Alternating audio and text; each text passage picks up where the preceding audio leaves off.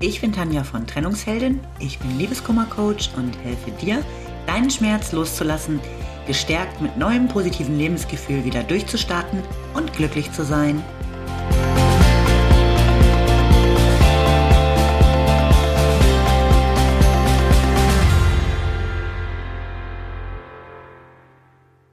Hallo, schön, dass du wieder da bist. Mein Thema heute ist Groll loslassen. Also ich erlebe ganz oft Menschen, die so einen mega Groll auf ihren Ex-Partner haben. Auch wenn die Trennung schon ewig her ist, spucken die immer noch Gift und Galle, äh, wenn sie über ihn sprechen. Und Gift und Galle sind da übrigens schon die richtigen Worte. Ich habe nämlich mal so einen ganz klugen Satz zu dem Thema gehört, den ich echt verinnerlicht habe. Groll gegen jemanden zu hegen ist so, als ob du Gift trinkst, aber erwartest, dass der andere davon tot umfällt. Und Groll ist tatsächlich absolutes Gift. Und auch wirklich viel mehr für dich selbst als für den anderen. Ähm, du hast ja diese negativen Gefühle in dir. Du ärgerst dich, du regst dich auf, du bist enttäuscht und, und traurig. Der andere spürt davon in den meisten Fällen ja sowieso überhaupt mal gar nichts. Äh, seine Gedanken kreisen nicht immer darum. Dich macht's im schlimmsten Fall verbittert, während der Auslöser deines Grolls äh, längst wieder zur Tagesordnung übergegangen ist. Und genau das verursacht dir meist noch mehr Groll. Wie kann der denn bitte schön glücklich sein, wo er dir doch so viel angetan hat? So ein Arschloch. Und insgeheim planst du dann vielleicht, wie du ihn genauso treffen kannst, ihn auch so verletzen kannst wie er dich. Und Groll macht sich dann sogar oft körperlich bemerkbar. Vielleicht hast du Bauchschmerzen oder rasenden Puls oder eventuell wird dir sogar richtig übel, wenn du nur an den anderen denkst. Ich möchte dazu mal was Persönliches von mir erzählen. Ich hatte nämlich auch mal so einen Groll in mir vor ein paar Jahren. Nicht gegen einen Ex, aber äh, schon gegen jemanden, der mir auch nahe stand und der mir wichtig war. Äh, sagen wir mal ein guter Freund. Und ich bin normalerweise eigentlich überhaupt nicht nachtragend. Wenn ich jetzt in diesem Moment sauer bin, dann ist es meist in einer halben Stunde wieder vergessen. Ähm, also gab es für mich da tatsächlich auch einen ziemlich großen Grund für meinen Groll.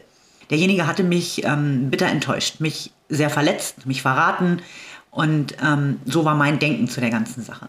Ich konnte einfach überhaupt nicht verstehen, wie jemand, den ich so lange kannte, mit dem ich mich immer gut verstanden hatte, mir sowas antun konnte. Mein Denken kreiste ständig darum, warum er mich so ungerecht behandelte.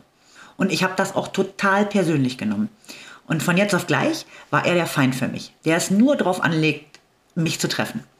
Alles, was ich äh, vorher an ihm geschätzt hatte, das gab es nicht mehr. Das war wie ausradiert. Es gab nur noch diese eine Sache. Und die nagte an mir. Selbst nach zwei Jahren reagierte ich immer noch mit einem Ziehen im Magen, wenn ich den Namen hörte oder darüber nachdachte. Der Groll hatte mich richtig im Griff. Und das Gift wirkte immer noch. Und dann begann ich irgendwann meine Coaching-Ausbildung. Und ein Teil davon war auch NLP, also neurolinguistisches Programmieren. Das ist eine Technik, die im Coaching recht oft eingesetzt wird. Eine Grundannahme im NLP ist es, dass jeder aus seiner besten Option heraus handelt. Oder genauer erklärt, durch unsere Erfahrungen, Erziehungen und all dem, was wir erlebt haben und was uns durch unser Umfeld geprägt hat, haben wir für fast alle Situationen quasi vorgefertigte Verhaltensmuster gebildet. Und wir sind dann überzeugt, übrigens meist ganz unbewusst, dass eben diese Muster in bestimmten Situationen die bestmögliche Wahl für uns sind. Dummerweise haben wir uns natürlich aber auch Denkweisen angeeignet, die uns schaden, auch wenn wir selbst das gar nicht merken. Wir sind immer der Meinung, dass wir nach der für uns besten Option handeln. Ja, und davon hörte ich dann während meiner Coaching-Ausbildung und fand es mega spannend. Das war so ein komplett neuer Ansatz für mich. So habe ich das vorher nämlich noch überhaupt gar nicht gesehen. Und mit diesen neuen Gedanken habe ich mir meinen Groll dann nochmal angeschaut. Passte das? Erstaunlicherweise passt es absolut. Ich hatte es bisher immer so persönlich genommen und mich immer wieder gefragt, warum. Und plötzlich lag die Erklärung vor mir. Das hatte null mit mir zu tun. Das war auch nicht persönlich. Ich war quasi ein Kollateralschaden in dieser Geschichte. Ich konnte jetzt seine Sichtweise einnehmen und gerade weil ich ihn ja nun mal sehr gut kannte, habe ich dann auch auf einmal verstanden, warum er sich so verhalten hat. Weil es nämlich seine beste Option war. Also für ihn. Gut, war scheiße für mich, aber das war überhaupt nicht seine Absicht. Und das zu erkennen, hat mein Groll komplett in nichts aufgelöst. Und das auch recht schnell. Ich war selbst total erstaunt, dass plötzlich die negativen Gefühle weg waren. Und ich glaube ja nicht so recht an Zufall. Also sollte das wohl auch so sein, dass ich ihm, äh, also dem Hauptdarsteller meiner Groll-Geschichte, so ein paar Tage später in einem Café über den Weg gelaufen bin. Ich habe ihn gesehen und plötzlich war da der Impuls, ihn anzusprechen. Und ich glaube, er war auch mega überrascht. Wir haben dann zusammen Kaffee getrunken und nach so ein bisschen Smalltalk äh, habe ich ihn gefragt, ob wir einfach mal alles vergessen und von vorne anfangen wollen. Und ja, klar, wollten wir. Und ich bin wirklich richtig froh darüber. Ich konnte wieder all seine positiven Eigenschaften sehen. Alles, was ich auch vor dem ganzen Theater so an ihm geschätzt habe. Und es ging mir so, so viel besser, als ich endlich diesen Groll losgelassen habe. Heute ist unser Verhältnis wieder total normal und für mich ist da auch nichts äh, Negatives zurückgeblieben. Man könnte wirklich sagen, vergeben und vergessen. Aber mal zurück zum Thema Liebeskummer. Gerade nach Trennung ist der Groll auf den anderen oft so unglaublich groß. Ähm, vor allem, wenn man jemanden so nah war, ist der Schmerz und, und die Enttäuschung und das Verletztsein so riesig. Aber jahrelang seinen Groll auf den anderen zu pflegen, ist eben immer nur Gift, das man selbst trinkt. Klar, beim Thema Liebe ist es absolut schwer, mit Enttäuschung umzugehen.